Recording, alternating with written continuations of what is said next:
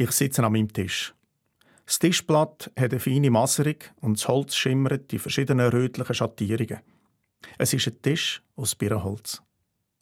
Eine Schreinerin hat mir da empfohlen, als ich sie gefragt habe, ob sie mir einen schönen Tisch machen würde. Sie hat mir ein Stück von dem rötscheligen Birrenholz gezeigt und gesagt, das ist sehr herzig. Wir können es nicht gut spalten, aber gut damit arbeiten. Für meinen Tisch würde sie Birnen nehmen. Ich bin einverstanden und gleich darauf hat sie mich in ein Lager geführt, wo der Stamm von einem Birnbaum gelegen ist. Er seit gut 100 Jahren in einem Garten hinter einem Einfamilienhäuschen gestanden und jetzt genug lang gelagert, also perfekt für meinen Tisch. Ich hatte zwar keine Ahnung, wie genau aus einem Baumstamm ein Tisch wird, aber ich habe der Handwerkerin vertraut und sie hat den Tisch gemacht, eingehüllt und geliefert. Ich sitze an meinem schönen roten Tisch und schreibe Geschichte von dem Birnbaum, wo jetzt mein Schreibtisch ist. Vom Karl, wo der Baum vor 110 Jahren zur Geburt von seinem Sohn Tobias gesetzt hat.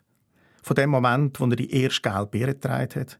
Vom Tobias und seiner Annemarie, wo ihre Initialen in seinen Stamm geritzt haben. Ich sitze an meinem birnbäumigen Tisch und schreibe auf, was er mir erzählt.